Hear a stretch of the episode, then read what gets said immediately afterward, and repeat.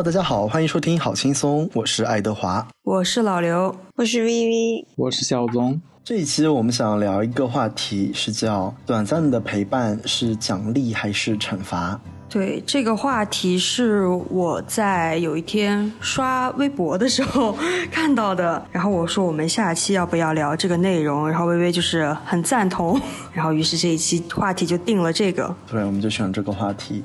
我还蛮想问微微的，为什么我一提这个话题的时候，你响应的还蛮快的？因为我觉得对我来说，短暂的陪伴是奖励。因为我之前不是养了两条狗吗？柯基，一两年前吧，然后狗妈妈就去世了。嗯嗯，怎么说呢？不觉得这是一个惩罚，因为我跟它在一起的时间我很快乐。嗯，它陪伴了我很久，所以我觉得这对我来说是个奖励吧。那就是狗狗在陪伴你的当下，你能收获到那种快乐和幸福。对你来说。那时候收获到的就已经足够了，是吗？对它陪伴我这几年间，我已经很满足了。我甚至会想，可能它之后下辈子说不定生活的更好了呢。嗯，是的。又或者以后它又会回到我身边呢，对吧？嗯，真好。我之前有看过一个漫画，就是说一般宠物的寿命会比较短嘛，然后它们在去世之后会在天上守护着主人。如果它有投胎的机会，它还是会选择下来保护你。就我每次看到这种漫画，然后再结合微微刚说的话，我还是觉得就很想哭。其实，对，是是的。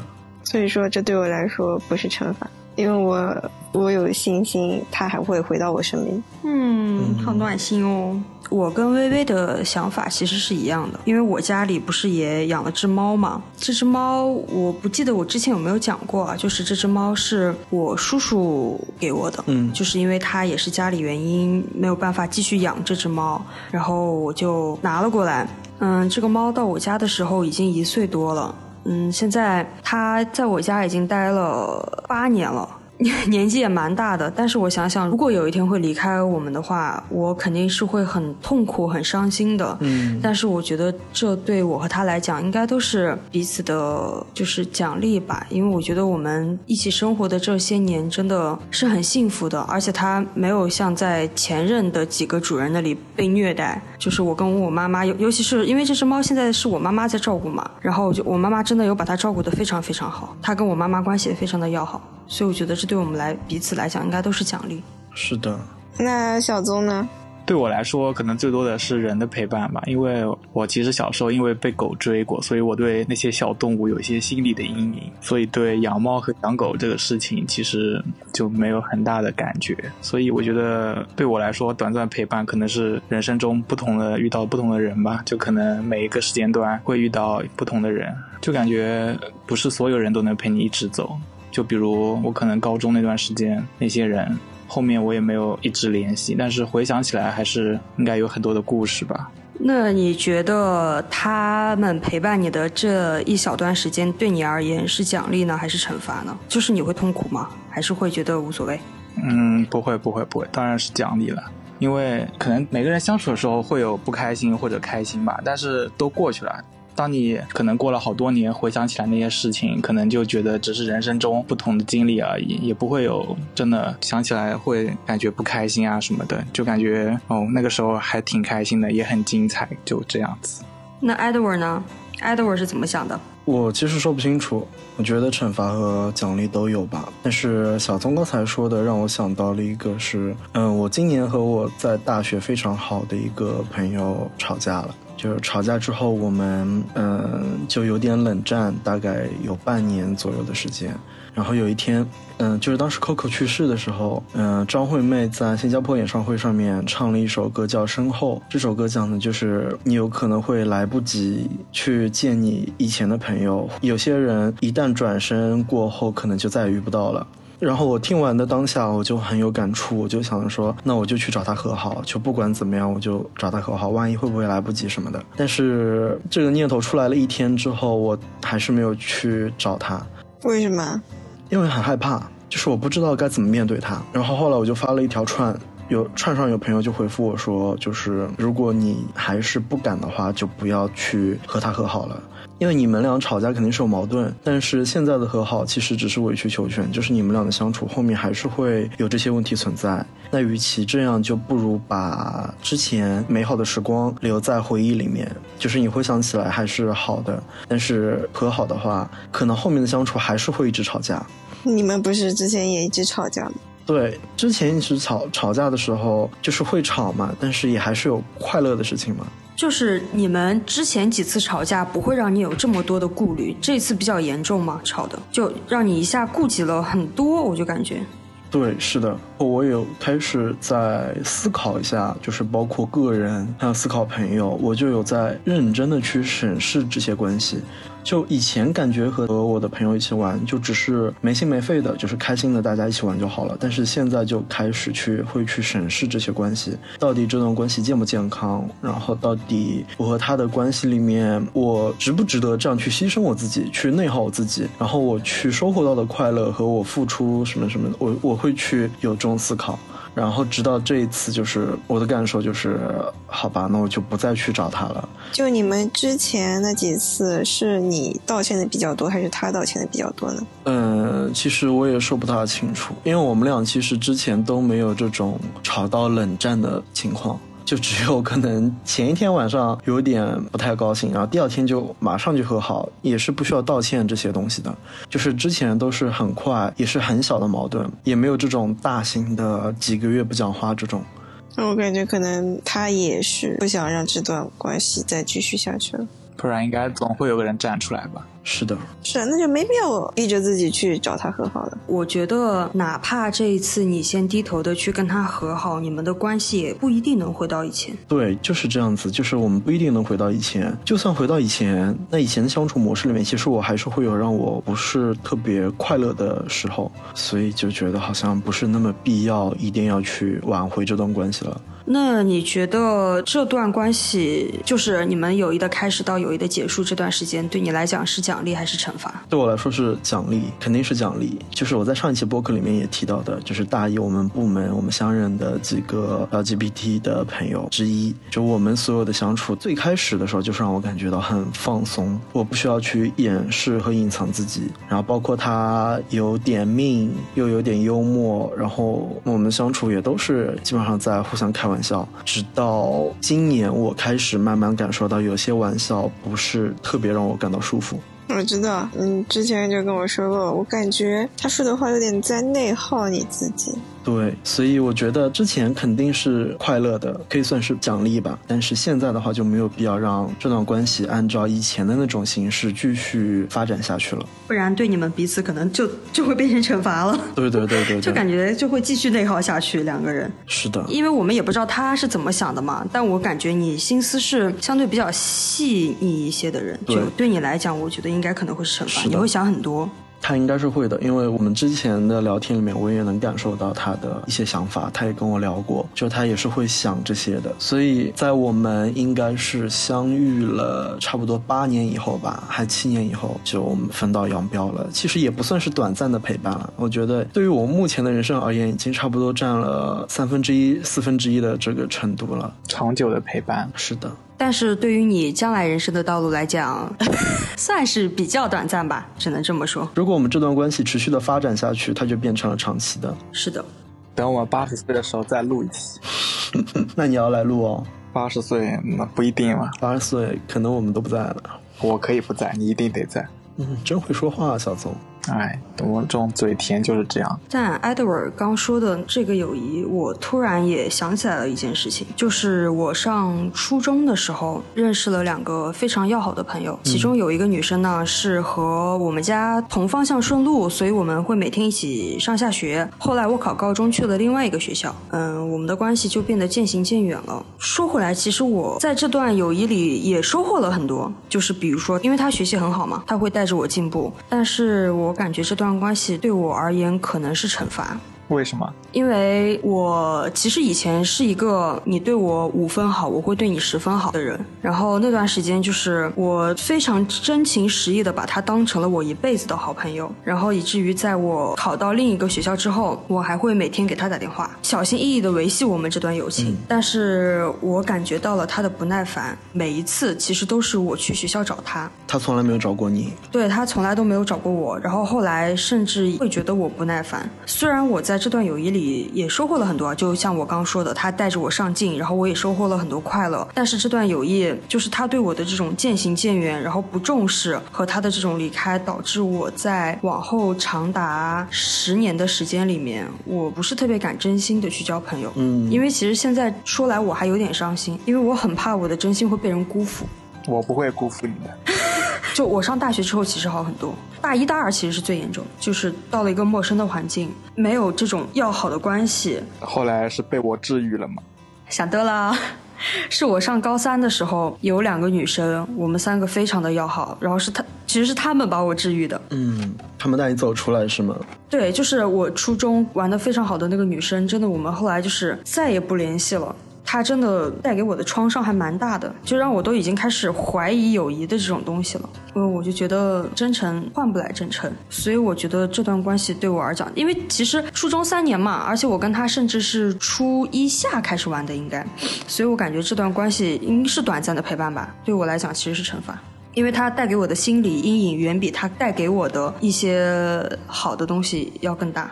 是的，我觉得要评价这个陪伴到底是奖励还是惩罚，可能就真的只能去针对那一段陪伴来评价。对，是的，是的。包括你们刚刚聊宠物的那个话题的时候，其实我也想到，嗯，在我小学的时候，我也曾经短暂的养过一条狗，大概可能养了一两年左右。但是后来我正好是骨折，就大概躺在床上躺了一两个月的时候，我家狗狗就去世了。然后，它好像是被有人就是在路边那种毒狗，它吃到那种有毒的食物就中毒去世了。对我来说，其实它的去世真的很难过，但是我并没有因此就失去养宠物的兴趣。就即使我现在没有养宠物啊，因为我现在的条件不太适合养，但我一旦适合了，我就会很快就去再就是找一条狗狗，因为我就非常喜欢。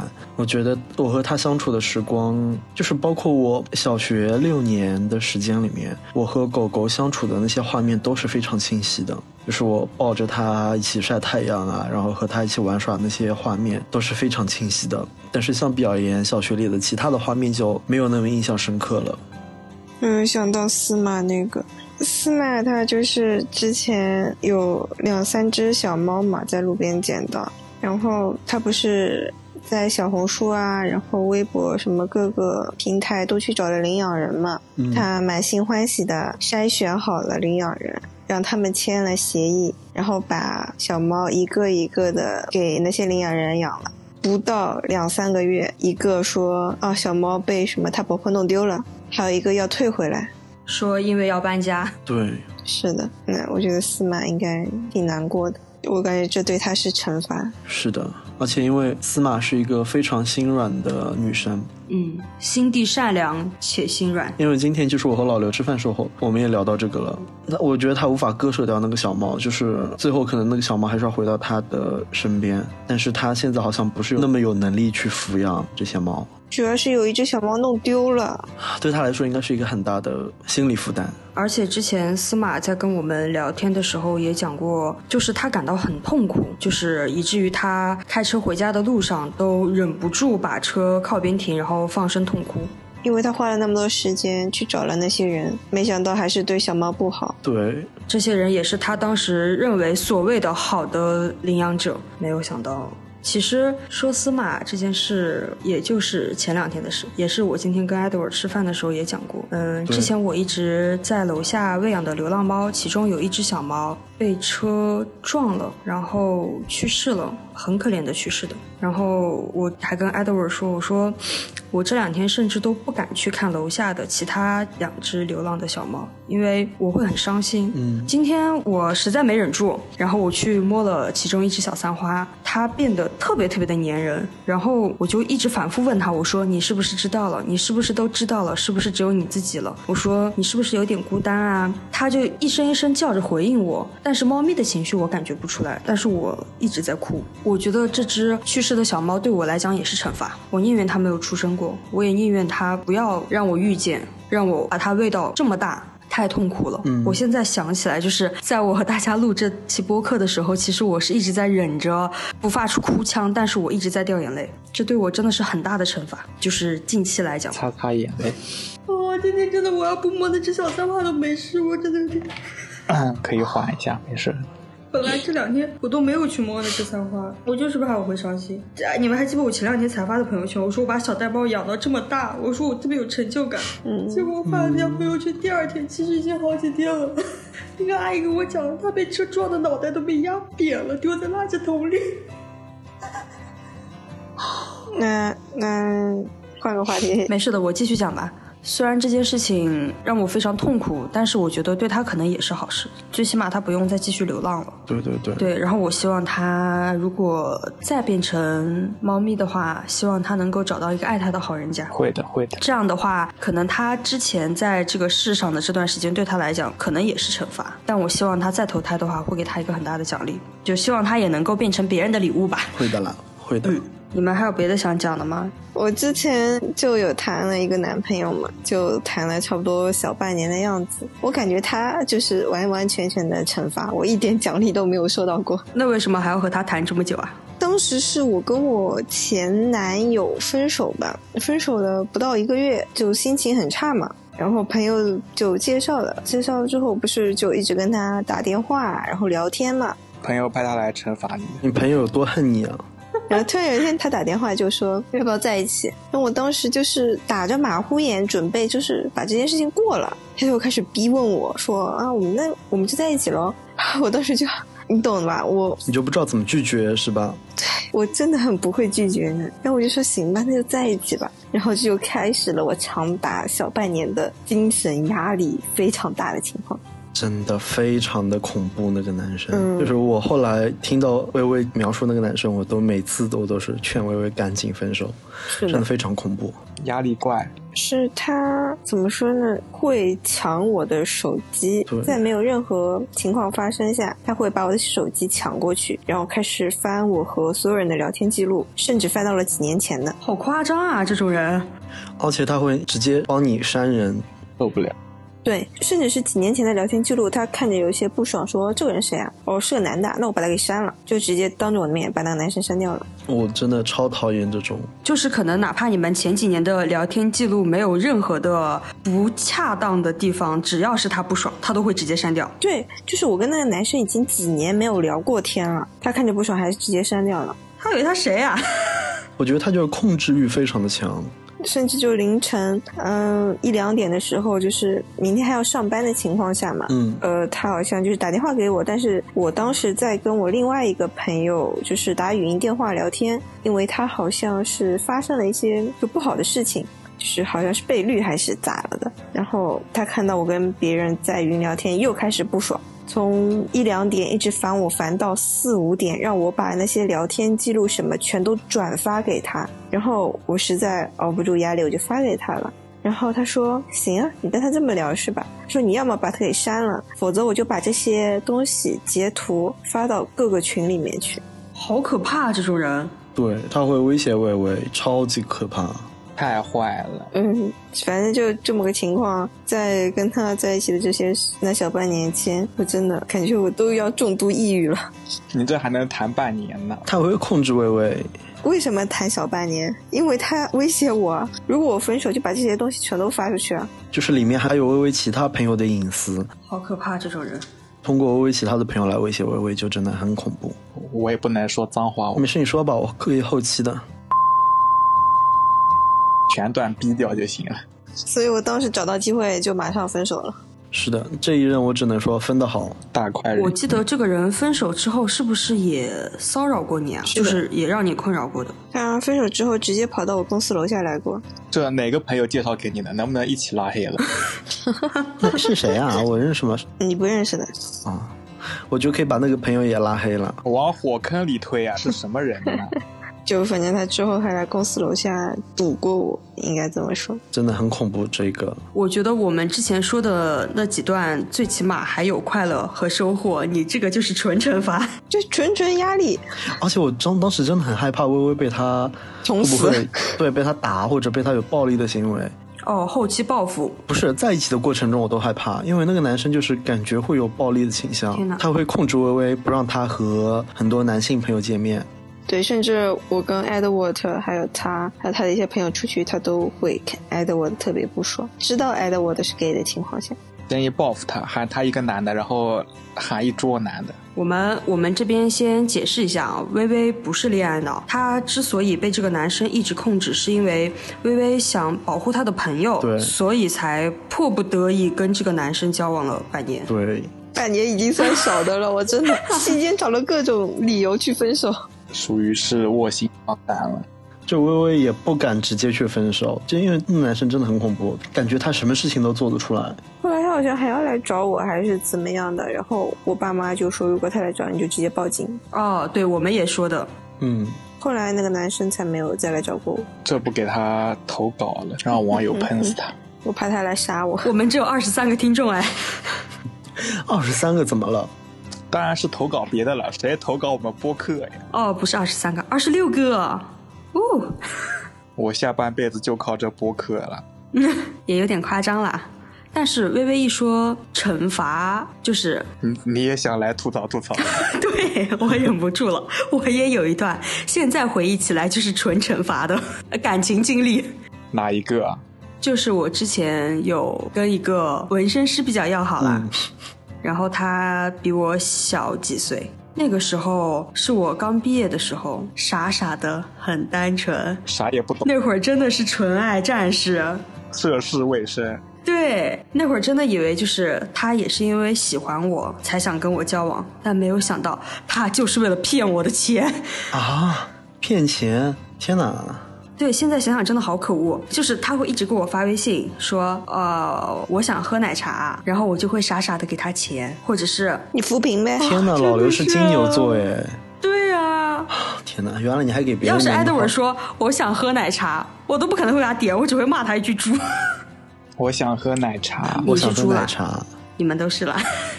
能不能对我们好一点？反正就是，比如说他说饿了，然后他说渴了，他说这了，他说那了，就是的，现在大家都比较成熟，直接微我五十。那个时候大家都比较敏，对的，为我五百。天呐，我真的很不敢想象哎！哎，这种场景对，老刘不知道对吧对我抠成什么来讲真的样子啊。是啊，对我来讲真的是惩罚哎。是啊，你们这都哪里找的男朋友啊？真的是，而且那会儿啊，我现在想想，我那会儿怎么会傻成这样？就他会问我借钱，然后我也会直接借给他。然后后来我跟他分开之后，我甚至拉账单，发现他欠了我就有两千多吧。就你说多嘛，也不能说很多吧，但对我对我来讲，哎，对你金牛座来说，就是很多很多。对啊，不止因为我是金牛座，还因为我哎，我抛开金牛座，我也很抠，好不好？金牛座是很抠吗？有那两千，我都不知道跟你们一起吃几顿大餐了。你都可以请我们吃一顿新荣记了。对呀、你为什么不问他要回来？对啊，你现在去要回来。我我要过，他不给，我真的要过，老子不给，但他超乎超出我想象的不要脸。老子不给，这都是哪找的对象啊？怎么回事儿？哎呀，家人们，谁懂啊？遇到下头男了。尊 嘟假嘟，哎，好像也是网恋吧？我记得应该是网恋认识的。大家网恋需谨慎啊，真的是血汗泪的教训。其实现在想想，当初我为什么会这么干脆的把钱借给他？因为他骗我，他说他有别墅。哎呦天呐！现在想想，他家最起码有一把椅子，应该是我买的吧？但不对，他有没有这个别墅都不一定呢。但是我当时真的就傻傻的信了。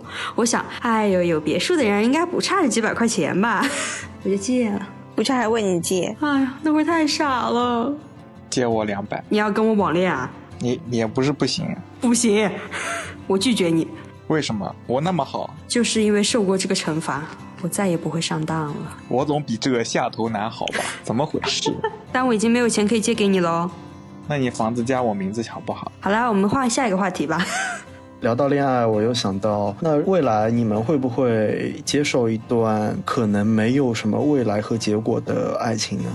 我觉得没有结果的爱情，我确实谈了很多段的，因为我这个人吧，嗯，谈恋爱之前就是会想着这个人是适合谈恋爱的呢，还是适合结婚的呢？如果这个人适合谈恋爱的话，我就是会抱着不不跟他结婚的这么一种观念去跟他谈恋爱嘛。嗯嗯，就你不用去想着啊，反正以后可能要什么房啊、车啊、什么工作，我们要不要在一起啊，什么之类的，你只用享受当下的快乐就行了。嗯嗯，所以我觉得这还是很开心的一件事情啊，就饭搭子，然后说话搭子，你找个跟自己聊得来的人就挺开心的。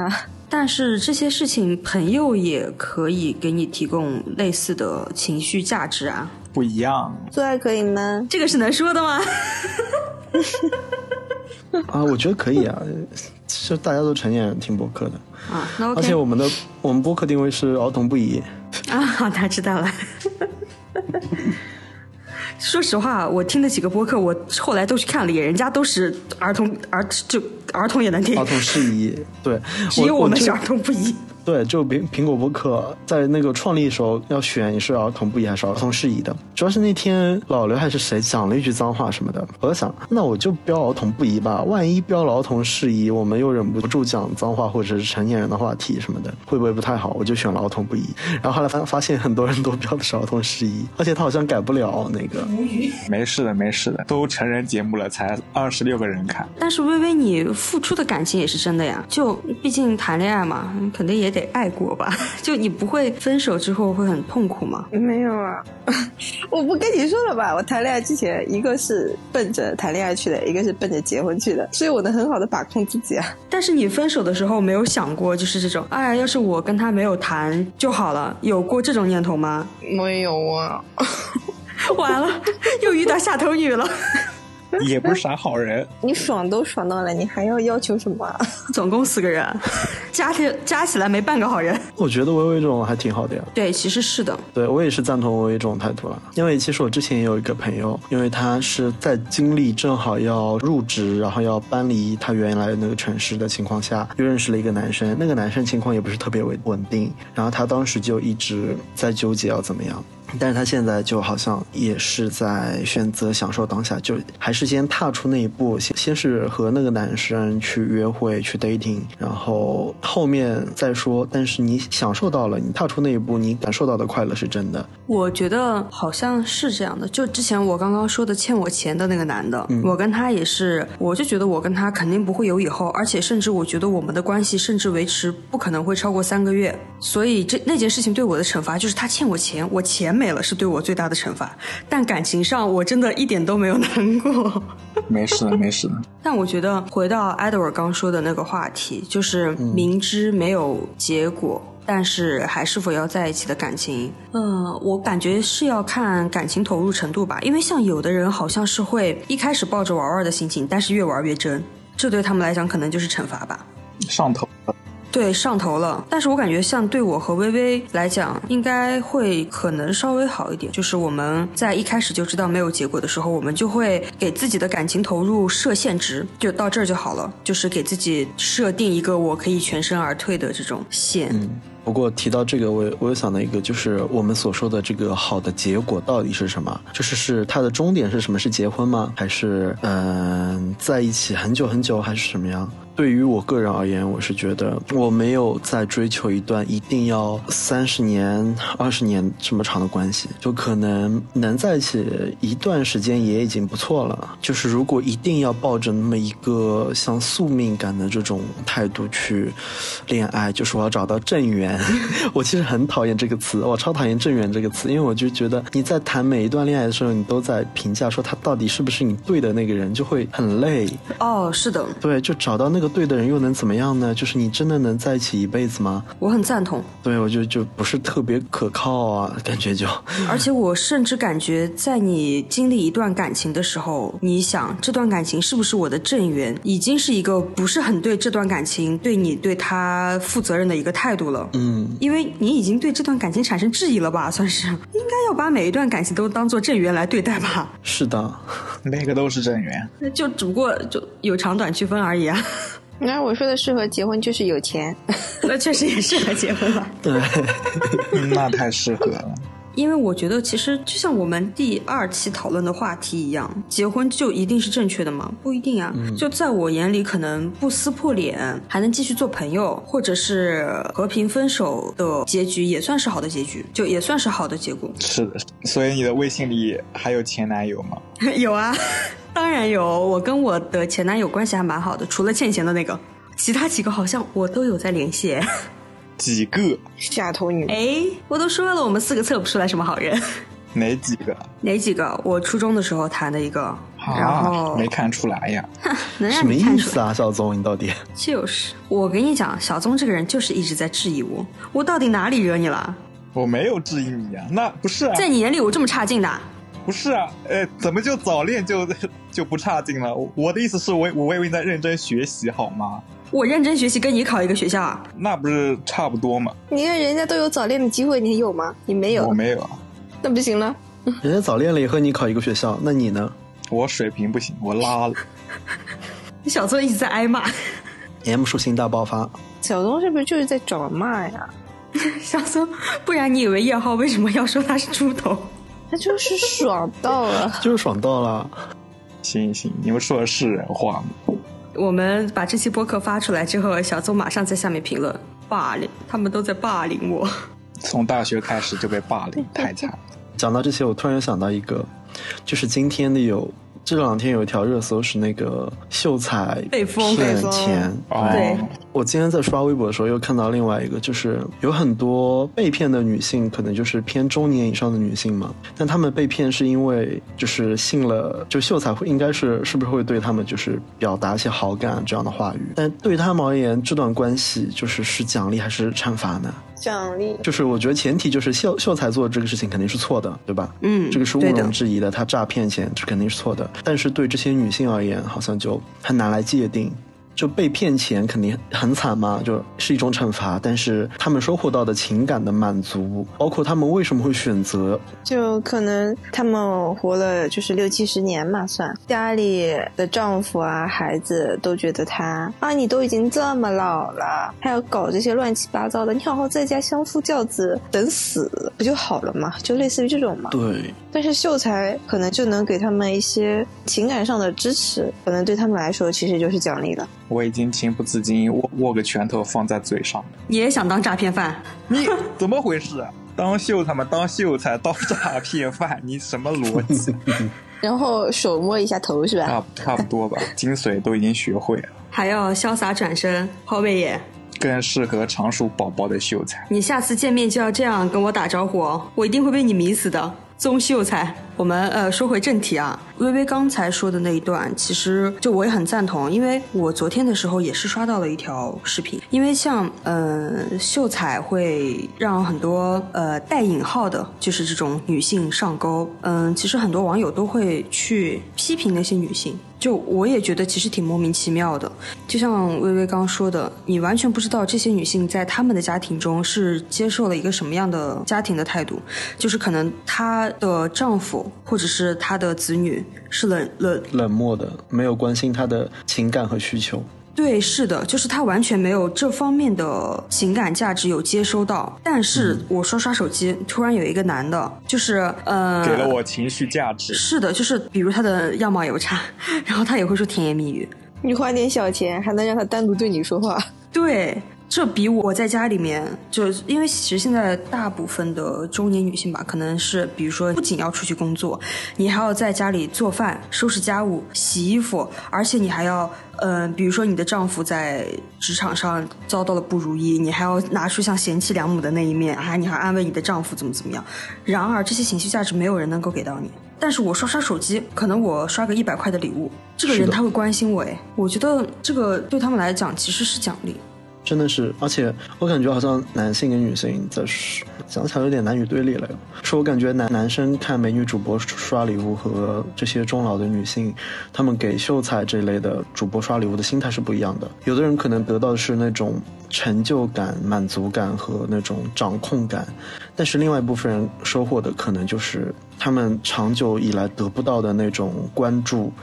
觉得我能理解你说的这个点，因为其实对于很多男性来讲，他们在家庭里面女性缺失的东西是他们已经收获很久的了，所以他并不觉得这一块的遗失是一件多么大了不起的事情，所以他们就特别不能理解这些人就是为什么要去给秀才这样的人，嗯，就刷礼物啊或者投出真情实感，因为他们得到了，而且他们得到了很久。所以，就像刚刚用的那个词，就是他们会觉得很冷漠吧，对于这种情感价值。刚才其实我我在一边录播客一边在刷微博，我 刚才刷的那条微博的，我想念几句评论的，但是我现在又找不到那一条了。哦，白桃星座更新了吗？丑一，什么叫无语？无语。干嘛？我我我每周都要看星座运势的。我们在讨论这种话题，他说星座更新了吗？哦，我看到了一条评论，就是秀才下面被封的那个有一条评论是这么说的：中国最奇葩的就是一些大妈，一会儿去国外公园偷鸭子，一会儿地铁上倚老卖老抢座位，一会儿在公园里搂搂抱抱跳交际舞，一会儿被网红迷得倾家荡产，被骗了寻死觅活的也是他们。天哪，这个真的恶意太重了，就。恶意太重了，我们要为女女性发声。我觉得说这条评论的人，就是完全是一个没有自己思考的人。他只是把这些东西这儿摘一点，那儿摘一点，然后集合的贴到女性的身上而已。那不是网上的人就这样吗？听到这种真的很生气。还有一个说什么看点好东西吧，大妈们，这玩意儿也看得下去。看点好玩意，看点什么？看点什么玩意儿呢？看大街上那些男的不穿上衣溜达来溜达去。那问题就来，那肯定要得看我们的播客。会让我们挨骂吗？那不是趁机吸波粉，禁止拉踩。啊，其实听微微讲的那个之后，我又有点想起了《芭比》里面，就是那个母亲她讲述的很多话，就是在后半段里面她的那些控诉。哦，是的，对你又要贤妻良母，你又要怎么样怎么样那一段。嗯，就是还有她给那些被啃魔咒迷晕的女孩们解药的那一段。是吗？嗯，对对对，就是那。其实那一段我看的时候，我当时就想，等这部电影就是在网上可以看的时候，我一定要带着我妈看。我我带着我妈去看了，哎，因为我妈这个人，她哦你你也没法带你妈去看，对对啊，而且我跟我妈讲了让她去看，就她如果没有人陪她去看电影的话，她会不想去看。而且我妈周围的那些阿姨其实还是很，其实我能懂你说的这个概念，对，就是很很很固有的之前的那种女性思想嘛，就他们觉得女的就该怎么怎么怎么，所以我不想让我妈跟那些阿姨去看芭比，因为我觉得那些阿姨可能只会对觉得这个电影没意思啊，怎么怎么怎么怎么怎么怎么样。是的，因为 因为。我和我妈看完之后，我妈的辣评是：我觉得不如以前的动画芭比好看。对，所以我就是想着是还是得我带着我妈去看会好一点。但是其实可以理解啦，因为很多中年的女性，她们长期都没有为她们创作的这种，因为因为社会的因素嘛，就是没有办法会出一些影视作品来站在他们的角度讲一些问题，就让他们产生很多的共鸣，然后又能让他们醒悟。或者他们都已经麻木了，就可能。那确实是这样的，这是时代的问题。嗯，但我感觉我妈其实很好的一点，就是在我在某些女性方面醒悟的时候，我就会开始不断的给我妈洗脑。就是我会不断的告诉他，你自己的人生要掌握在自己的手里，你怎么开心怎么来。嗯，给我妈洗脑，就是你要抛开你是一个母亲，你是一位妻子，在这些关系之下，你首先要考虑到的是你是你自己，你一定要给自己带来快乐。然后我就不停的给我妈洗脑，不停的给我妈洗脑，给我妈洗了很多很多很多年，所以我妈现在其实也算是新时代的独立女性了，我感觉还好。嗯，我觉得我妈妈也还好，就我妈看芭比应该是会有共鸣的。我也有一直给我妈在洗脑，所以就是我觉得，不管是不管是我妈妈，还是其他女性，还是那些被秀才骗的女性，被骗其实不完全是他们的错，他们可能只是更需要陪伴而已。他们之所以会选选择这种陪伴，是因为这种陪伴对他们而言就是一种奖励了。是的，那么，如果他们在日常生活中就有这种奖励一样的陪伴，他们就不会再去选择一定要看直播，对吧？对他们就会有其他的途径。再说就是他们能够从秀才这里收获到的奖励，付出的成本远比他们在生活中能够收到这种奖励的成本要少很多。是的，说不好听点，我只要花钱，我就可以收获到这方面的感情价值。反正我是可以理解的。花点小钱问题不大。为我两千，我也给你感情价值。就是我突然想问一个题完全的题外话哦，嗯，嗯，就是像比如说刚刚 Edward 说的，他妈妈和我妈妈应该都算是新时代的独立女性的思想嘛。那就是生男孩的妈妈和生女孩的妈妈，应该在很多思想上应该是不一样的。嗯，我觉得不说现在吧，但是如果是七零六零后的妈妈，我觉得他们生不同性别的孩子，就他们的人生应该也是不一样的过的会。嗯、对，是的，因为我感觉生女孩的妈妈应该更懂女孩子的悲伤嘛，嗯，因为他们不只要操心自己，还要操心自己的女儿。但儿子的话，其实能避免掉很多需要担心的事情。话回正题嘛，还有什么短暂的陪伴是可聊的吗？我的健身教练短暂的陪伴了我，他想骗你钱，这话说的一说到健身教练，我就很想骂他，又被骗钱，又被那个健身教练 PUA。哪里？就是我们经常，比如说我们约好了中午吃饭，然后那个教教练就会在周六、周日这种时候，一直会去找老刘说：“那我们改个时间吧，我们改到一点。”然后还要加一个那种狗头的表情，我真的超讨厌，感觉他又有点那种，哎呀，好像又有点笑嘻嘻的那种样子。我教练之前也是这样的，然后我同意了几次之后，我就有点不爽了，我就说不行，凭什么？我的时间也是时间啊！我就感觉他一直是在找老刘改时间。可能是我太好说话了，还是那你直直接跟他说不行啊，我已经定好时间了，凭什么让我改？如果我跟你们提前有约，比如说我中午一点有事的话，我肯定是会拒绝他的。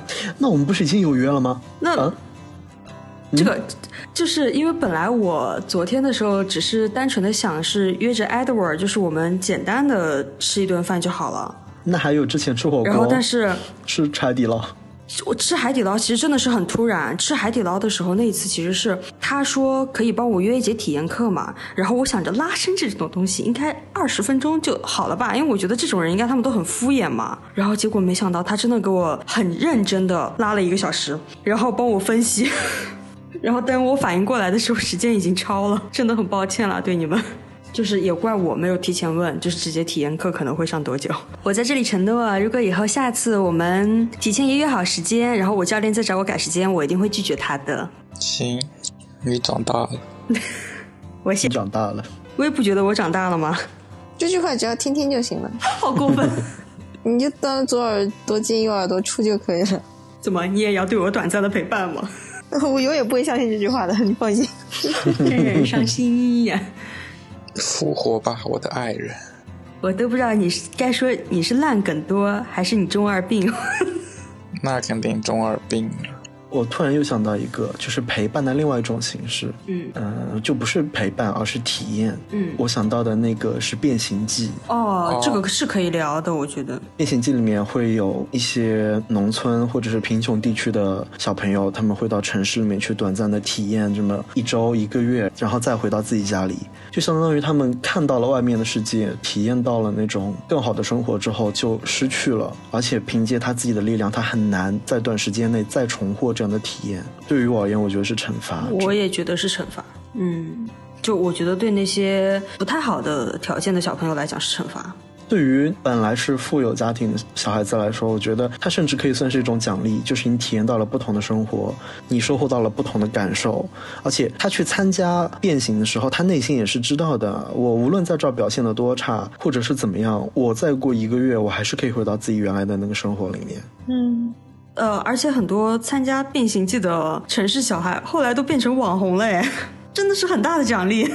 对，有的本来就是炒作型的那种。对，是的，他们有剧本的。嗯，所以对于那些贫穷地方的小朋友而言，真的是我觉得是一种很严重的惩罚。就完全就是不对等的、不公平的这种，我感觉。嗯，就是你说，如果让他见一下世面，然后后面他会立志发愤图强什么的变好，理论上来说是这样，但是对于情感而而言，不是的呀，就是他的确是受受到了冲击和伤害的。而且这个概率真的很小很小，就是你能从小乡村走到大城市，单凭你自己的努力，这个概率其实真的对这种条件不太好的小孩来讲，其实真的很难很难。就家境普通的小孩做，就之前说的那个词，就是小镇做题家都不一定会有多好多好，怎么怎么怎么样的出路，更何况是对他们，就是软硬条件都不行，然后走出来很难。是的，是的。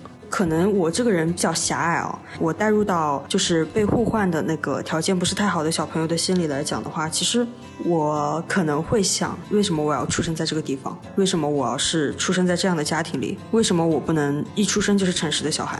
我甚至会抱怨我现在的环境，而不是会奋发图强。这不就是艾德沃吗？我为什么会在无锡？我在上海啊，我在美国。我为什么不出生在？你不要乱讲，我没有乱讲。没事，反正是我在剪。但我感觉，就算是抛开变形记这件事情，我觉得所有的事情，在我体验过它的美好，就是比如说这个东西，我只能短暂的体验到它的美好之后，然后我就没有办法再继续这种体验。我觉得都算惩罚吧。对于我而言，我觉得还是要分情况的。就是如果这个东西会给我带来深刻的影响，并且在体验结束之后，我无法找到这种体验，它又对我造成了情绪上的负面影响，我就会觉得这是一种惩罚。但是有一些我觉得是 OK 的，比如说短暂的体验到过山车啊，这种是它那种刺激的、爽的体验，它不会给你带来后续的很漫长的影响，但是你在那一刻你就放松到了。你还喜欢过山车啊？你还喜欢过山车？怎么回事啊？你 你怎么回事啊？你 就是总的来讲，短暂的体验算是惩罚还是奖励？总结来说，我觉得短暂的什么来着？短暂的体验，体验，短暂的。总总的来说，我觉得短暂的体验是奖励。小宗呢？我也觉得短暂的陪伴。应该也算是奖。我们但问题我们在说体验耶，短暂的体验。你在干？我说那那我刚才说的是什么？短暂的陪伴。你说是短暂的陪伴。鱼的记忆。哦，那我也觉得短暂的陪伴应该算是奖励。体验，体验。哦。你们开枪了，被气死！我的枪呢？什么？你要？Oh my god！不敢相信！再讲一遍啦。体验是吧？好，嗯，我觉得短暂体验对我来说应该算是奖励。就你们俩就只说出出这一句是吧？就是你们不能展开讲讲吗？说不出来，词穷，词穷了。那我来问你，你有什么印象深刻的短暂的体验吗？这不是前面说过了？你问住他了？没有讲。因为我们我我们一开始不是聊这个事情吗？没有啦，现在是在说体验。哦，不是陪伴的体验哦，短暂体验好像没有吧？那为什么你觉得这可以算是一种奖励？嗯嗯嗯嗯嗯，为什么？你你都没有啊？怎么就是奖励了？因为没有经历过痛苦，所以觉得是奖励啊？哦，是的，是的，俺也一样。在问你耶？你不是帮我答了吗？我有这么好心的？哦，行，因为没有经历过短暂痛苦，所以觉得 应该。死了！没，哎呦，哎呦，好肉！这一整段都剪进去，到时候。哎呀，不问你了，问你能把自己气死。那微微呢？我玩游戏啊。哦，是的，玩游戏其实是算的，短暂的体验。是啊，对，你赢了你就很爽。是的，我不会输。那我们就是总的来讲，就我们还是说回陪伴这个话题嘛，我们也可以探讨一下。你们觉得就不针对某件事，你们觉得短暂的陪伴是惩罚还是奖励呢？我觉得是奖励。人生不过三万天，全是奖励。我也更偏向于奖励一点。嗯，其实讲这期话题之前，我有在网上稍微的去搜索一下，大家意思都说，如果你觉得如果你觉得短暂的陪伴是惩罚的话，就说明你太贪心了。我看到说惩罚是留给念旧的人的啊，京剧哎，嗯。安也一样。网上那句话是这么说的，就是短暂的陪伴到底是奖励还是惩罚？如果你不贪心，便是礼物；如果你还期待，就是惩罚。其实刚刚我也讲过一两件事，就是我觉得对我是惩罚，感觉应该就是我太贪心了。我觉得确实是这句话能够证实这件事情。嗯，因为我不但想要朋友的陪伴，我甚至想要他永永远远的陪伴。我觉得可能当时我对他的就带引号的纠缠，对他来讲可能也是一件比较苦恼的事情吧。所以其实现现在想想，我倒是释怀了。所以就是总结下来，就是对于我们四个来讲，短暂的陪伴都是奖励了。对对，就是嗯，体验的过程远大于这个结果，所以就是收获。是的，我感觉唯一会让我感到惩罚的事情，就是钱短暂的陪伴了我，然后离开，这个应该是惩罚吧。我的感受就是，如果涉及到了金钱或者是实质性的这种肉体或者包括精神上的伤害以外，其他的陪伴很多都可以变成奖励。但是如果涉及到经济这些问题之后，就很有可能会变成惩罚。所以就是只要不涉及物质上的失去，都是奖励。对，爱德我蛮现实的。